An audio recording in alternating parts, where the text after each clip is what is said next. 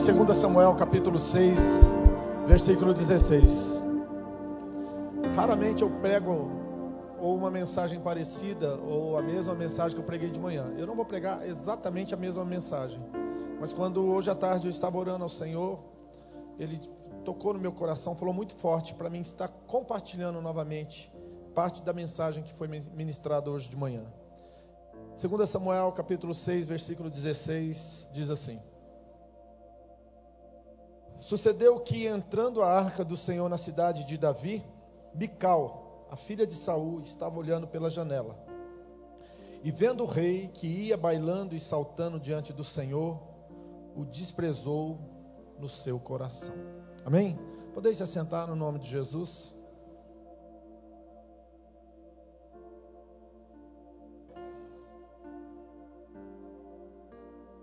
Eu não sei se você sabe, mas uma das coisas que motivou Davi a matar Golias foi a recompensa. Uma das coisas que motivou a Davi a enfrentar Golias foi a recompensa. E a recompensa de enfrentar Golias era isenção de impostos, acesso ao, ao, ao tesouro do rei e casar com a filha do rei. Casar com a filha do rei. E Davi tinha sido ungido por Samuel para ser rei de Israel. E para Davi ser, se tornar rei de Israel, rei de Israel, o que que, o que que ele tinha que ter? Ele tinha que ter um parentesco ali próximo com o atual rei. Então, quando ele casa com a filha de Saul, automaticamente ele entrou para a família real. Morreu Jonatas, morreu os demais. E Davi assumiu como rei de Israel. E quando ele assumiu como rei de Israel, ele, ele já não era mais casado com Mical, porque quando Saul começou a perseguir Davi, Davi fugiu, Mical colocou uma espécie de uma estátua na cama, teve que desagradar o pai dela, o pai dela ficou muito furioso com isso, porque é como se a filha tivesse favorecendo o inimigo dele. Já visto que Davi não era inimigo de Saul, mas Saul tinha, né, devido à ameaça do trono. E Mical foi dada em casamento a outro homem. Depois eu falo o nome dele, falo o versículo, onde que está isso tudo, até para você se sintonizar. Quando Davi ele começou a reinar depois da morte de Saul, ele reinou em Hebron. Ele reinou durante sete anos apenas sobre duas tribos: a tribo que ele era, que é a tribo de Judá, e a tribo de Benjamim. Ele ficou durante sete anos reinando em Hebron. Mas chegou um momento que Davi agora ele foi reinar em Jerusalém, sobre as doze tribos. E quando ele vai para Jerusalém, quando ele chega em Jerusalém, a primeira coisa que ele entende, por ser um homem segundo o coração de Deus, que ele tinha que trazer a arca. Ele tinha que trazer a arca, que era o símbolo da presença de Deus, para dentro de Jerusalém, que é a capital de Israel, mas também é uma tipologia da capital celestial, da nova Jerusalém, que está nos céus. E aí, quando ele vai trazer a arca, a Bíblia diz que a arca ia entrando em Jerusalém e Davi ia bailando, dançando na presença de Deus. E quando ele ia dançando na presença de Deus, havia uma mulher por nome Mical, que seria a filha de Saul, a sua sua mulher, vamos dizer assim, né, de origem, que ficou na janela. E ela ficou espreitando, olhando e vendo Davi dançar. E a Bíblia diz que ela ficou observando e desprezou a Davi no seu coração. E nós vivemos um momento hoje, dentro de um contexto social, que nós temos muitas e muitas e muitas micaus. Por causa do advento das mídias sociais, todo mundo sabe da vida de todo mundo, todo mundo dá uma olhadinha, né? Na, no Facebook do amigo, dá uma olhadinha no Instagram, nos stories, né? Sabe com quem ele saiu, onde ele estava, é, o que, que ele comeu, com quem ele está. E na igreja também nós temos os observadores, que eles acompanham tudo que está acontecendo na igreja. Ah, ontem teve audição para os músicos da igreja. Ele sabe que teve, mas ele é músico, mas ele não veio.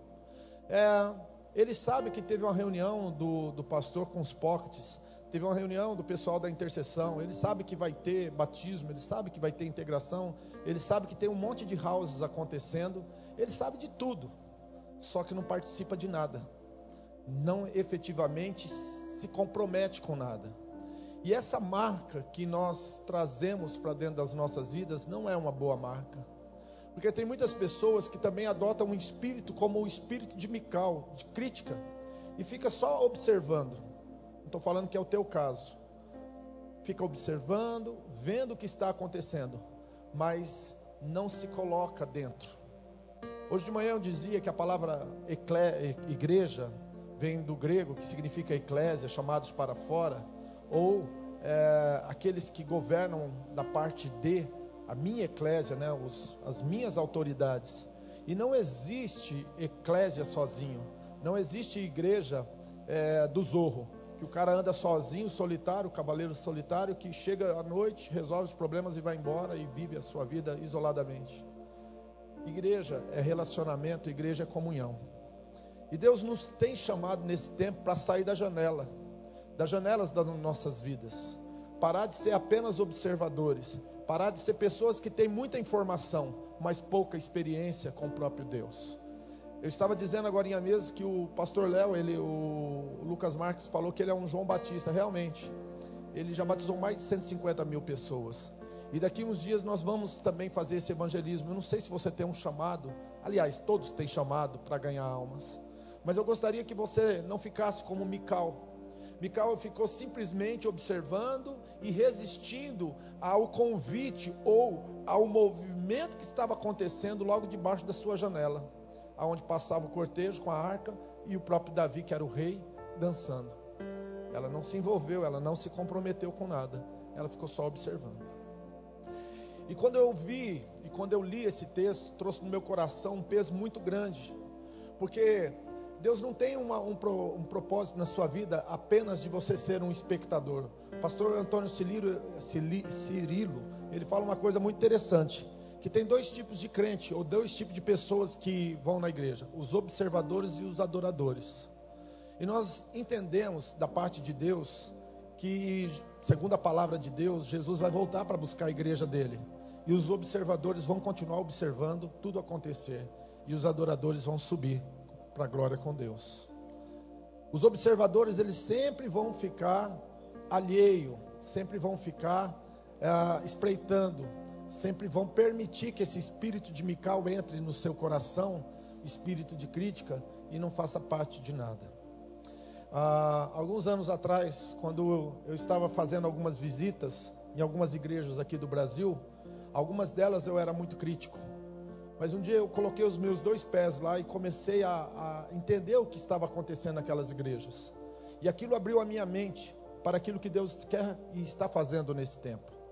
Alguns dias atrás, nós reunimos no Brasil 160, 170 mil jovens em estádios, que todos eles estavam dizendo em uma só voz e uma só palavra que Jesus Cristo é o Rei, que Jesus Cristo é Senhor dessa nação. E dessas 160, 170 mil pessoas que estavam lá, 5 mil pessoas entregaram as suas vidas para Jesus. E mais de 10 mil pessoas deram seus nomes para serem enviados como missionário em qualquer parte do país ou fora do país. Querem ser treinados e preparados. Nós temos uma palavra profética que está vindo sobre nossa nação, um grande avivamento, um momento novo espiritualmente para as famílias do Brasil muitas coisas vão ser mudadas, muitas coisas vão acontecer. Nós temos visto homens de Deus sendo levantados em todos os lugares do mundo, dizendo que é chegado um tempo de ganhar mais de um bilhão de almas para Jesus. Eu não sei se você quem já ouviu falar sobre isso. E nós estamos aqui em Maringá. E nós não podemos ficar como Mical. Nós não podemos ficar só como observadores. Todas as pessoas que ficam como Mical, elas acabam é, se tornando pessoas estéreis. Se você ler o texto, eu vou ler aqui com você agora, do capítulo 6, 2 Samuel, e do versículo 23, diz assim: Micael, filha de Saul, não teve filhos até o dia da sua morte. Então, assim, toda pessoa que não se coloca em movimento, para exercitar a sua fé, não só uma fé teórica, mas uma fé prática. Toda pessoa que não se dispõe a não simplesmente frequentar uma igreja, mas ser igreja, em algum momento vai se esfriando, se esfriando e acaba morrendo. Tem muitas pessoas que têm muitas palavras de conhecimento, muitas palavras proféticas sobre a sua vida, mas palavras proféticas podem acontecer ou não, dependendo da sua ação, da sua reação, aliás, diante dessa palavra, da sua atitude. E nesse tempo, quando Deus está olhando para você, está dizendo assim: chega de ser apenas uma teoria. Chega de ser apenas uma promessa, chega de ser apenas alguém que lê a história de alguém, você é a história viva e que eu quero é, expor para todas as pessoas verem. Então nós podemos sair do quadro aonde nós ficamos na janela e podemos descer e fazer parte dessa festa maravilhosa que está acontecendo. E nessa noite o Espírito Santo está dizendo para você assim: quando você se dispuser a não ficar simplesmente olhando o que está acontecendo, mas se comprometer com aquilo que está acontecendo, eu vou dar filhos para você. E quando eu falo filhos, eu não estou falando só filhos do ventre, eu estou falando principalmente filhos espirituais. De repente, os filhos espirituais que Deus vai dar para você está dentro da sua própria casa. Pode ser o seu irmão, a sua mãe, pode ser o seu pai. Muitos de vocês, ou muitos de nós, vamos usar o termo assim, temos muitas dificuldades dentro das nossas próprias famílias pessoas desviadas, pessoas que não querem o Senhor Jesus. Mas quando nós nos levantamos, não para ficar na janela, observadores, mas pessoas que se relacionam, pessoas que se infiltram, que fazem parte de tudo que Deus está fazendo, então as coisas começam a acontecer na nossa vida. E Deus quer desatar na sua vida um novo tempo. Deus quer fazer com que coisas que estão travadas, presas, comecem a romper na sua vida. Então, se eu pudesse dizer nessa noite para você é o seguinte: sai da janela, para de somente de ficar olhando nos stories, nos faces, nos status de WhatsApp o que está acontecendo e vem fazer parte disso. Alguns dias atrás eu batizei um amado aí, um fotógrafo, ele está ali no meio ali. E eu falei assim, cara, e aí? Há quatro anos atrás eu disse para você que eu ia te batizar e estou te batizando. E ele falou para mim assim, pastor, eu não quero simplesmente ficar olhando, eu quero entrar na guerra eu quero fazer parte dessa guerra. Eu falei, bem-vindo, você vai ter fortes emoções. Deixa eu falar uma coisa para você. Quem fica na janela, a única emoção que vai ter vai ser um sentimento de crítica. Mas quem desce e vem junto, não vai ter apenas um sentimento de crítica, mas vai florescer, vai dar frutos e vai ter experiências maravilhosas com Deus. Deixa eu falar uma coisa para vocês aqui, vou encerrar. Deus quer encher você de experiência. E você não pode, não precisa viver da experiência do outro. Sabe? Ele é o meu Deus, ele é o nosso Deus, mas ele é o teu Deus. E você tem o mesmo acesso que eu. Você tem a mesma oportunidade que eu. A mesma distância que Deus está de mim, ele está de você. Você nessa noite, você pode ter experiências maravilhosas com o Senhor. Eu poderia falar mais a respeito das outras janelas que eu preguei, inclusive de manhã. Se você quiser ouvir a mensagem, ela está à disposição. É só falar com o pessoal da mídia que ela dá para você. Mas eu quero parar por aqui nessa noite. Nesse, nesse enredo que eu acabei de citar para você, você está mais para Davi ou mais para Mical?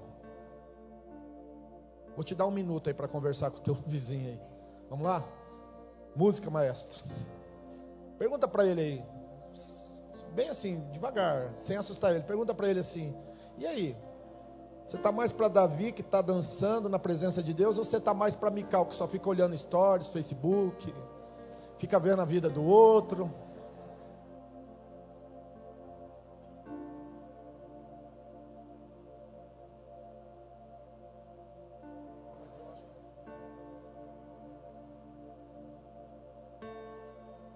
Tem alguma Mical aqui?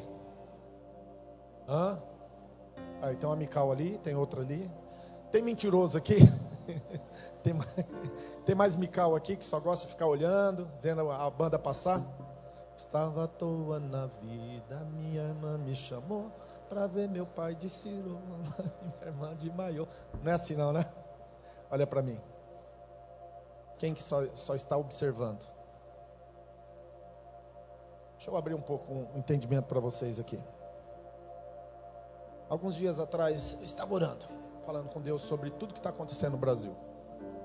E eu falei para Deus assim: puxa vida, a gente está fazendo tanta coisa e poderia estar tá mais inserido no contexto do que está acontecendo aí no Brasil.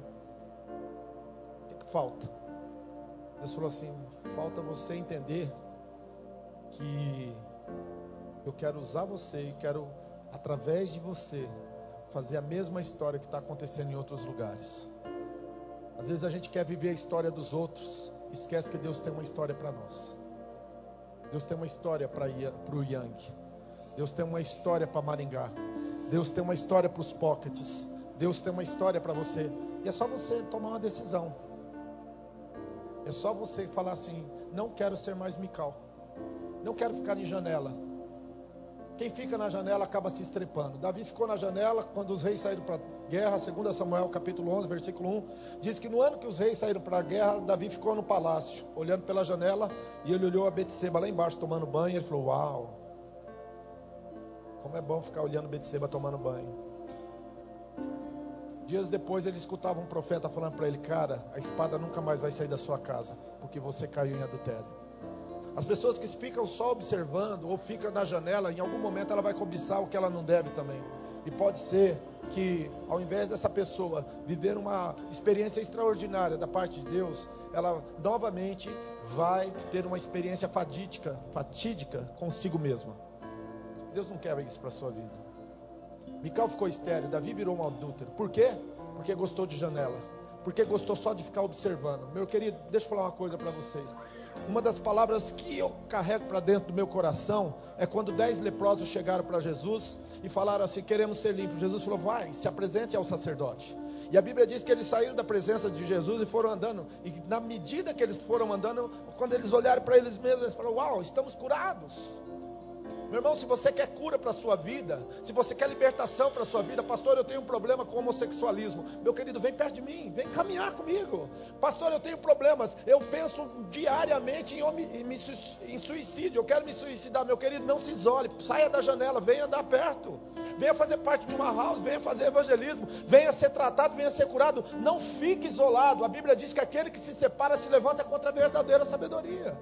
E na medida que foram andando, foram curados. Uma das coisas que eu aprendi no reino de Deus, que toda pessoa que põe a mão no arado e começa a caminhar, e começa a fazer, e começa a, a, a se dispor para Deus, Deus tira as coisas ruins dela e coloca as coisas boas dentro dela.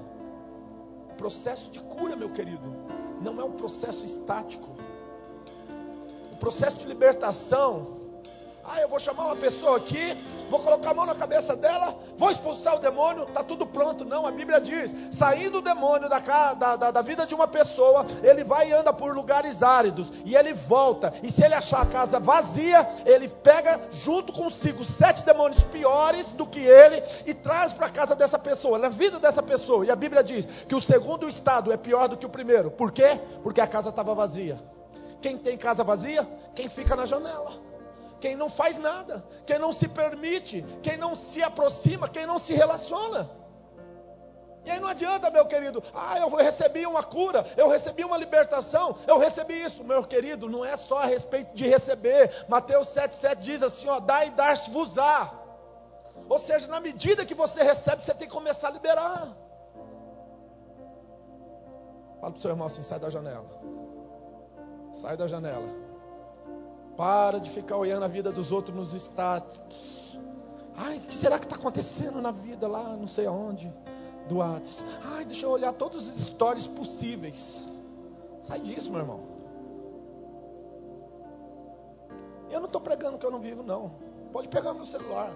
Raramente eu, raramente eu, eu olho quando o pessoal olha o meu status, o meu story, aí eu vou lá e dou uma olhada, só para dar uma olhada nas micaus. E ainda assim tomo bronca. Porque lá em casa minha esposa nem gosta que eu fique vendo quando as pessoas olham. Mas esses dias atrás aconteceu uma história interessante. Tem um cara, nossa, esse cara, volte e meia me apronta uma. E aí eu postei um negócio e corri lá para ver quem foi o primeiro que olhou. Quem que era? Me causou, né?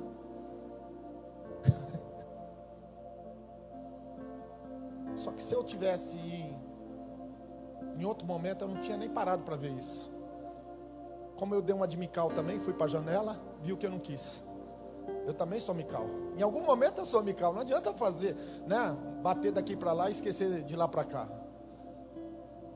Fala para o seu irmão assim: você tem que parar de ser Mical no reino de Deus, na obra do Senhor.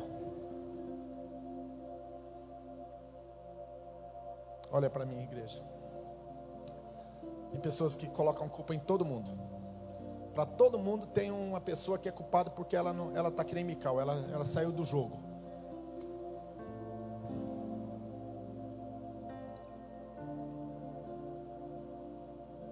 Se é isso que está te impedindo, meu querido, deixa eu falar uma coisa para você. Não vale a pena viver uma vida medíocre porque alguém te feriu.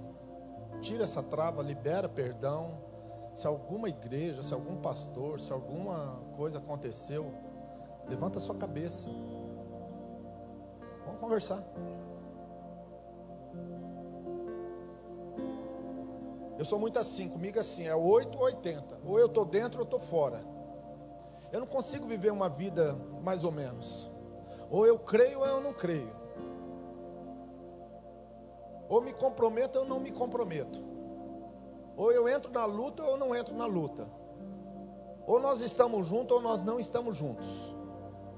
Talvez até por isso, em alguns momentos, eu sei que é, é difícil essas questões. Mas não tem como viver uma vida de meia-verdades.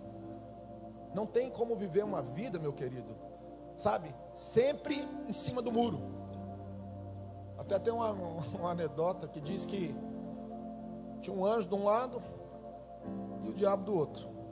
E o camarada em cima do muro. E o, diabo, e o anjo falava assim: vem para esse lado de cá. E o diabo só olhando para ele. E o anjo olhava para o cara em cima do muro e falava: Vem para o lado de cá. E o cara em cima do muro. Aí, em um determinado momento, o cara olhou para o diabo e falou assim: Você não vai me convidar para ir para o seu lado? Ele falou: Não, o muro é meu. Você já está no, no meu lado. Ou seja, quando você não toma uma decisão, uma posição, você já está fazendo a vontade do inimigo. Ai, ai, ai, ai, ai, ai, ai, ai, ai, ai. Por isso que ele não briga quando você fica em cima do muro. Deixa ele lá. O muro é meu.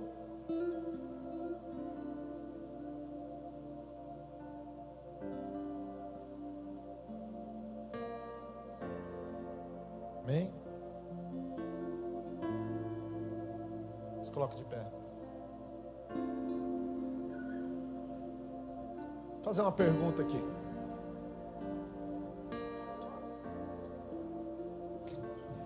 Alguém aqui que estava fora, desviado, ou que está em cima do muro, ou que está como um mical, e ouvindo a palavra, está na hora de você sair de cima do muro, está na hora de você mudar um pouco a tua concepção a respeito. Vou, ou não vou, faço ou não faço, quero ou não quero, e quer se comprometer com o reino de Deus nessa noite? Tem alguém aqui que quer renovar a sua fé, a sua aliança com o Senhor Jesus? Tem alguém nessa noite aqui que ouvindo essa mensagem entendeu? Chegou uma hora de você sair da inércia. Chegou a hora de você sair da zona de conforto. Não dá para viver como Mical o resto da vida. E você quer tomar uma decisão. Se tem alguém no nosso meio, eu vou te convidar, sai do seu lugar. Nós queremos orar com você. Meu irmão, a oração por si só não vai resolver seus problemas, mas já vai melhorar muita coisa na sua vida. Vocês não sabem o poder que tem uma oração. Se você quer, sai do seu lugar enquanto nós vamos ministrar o louvor.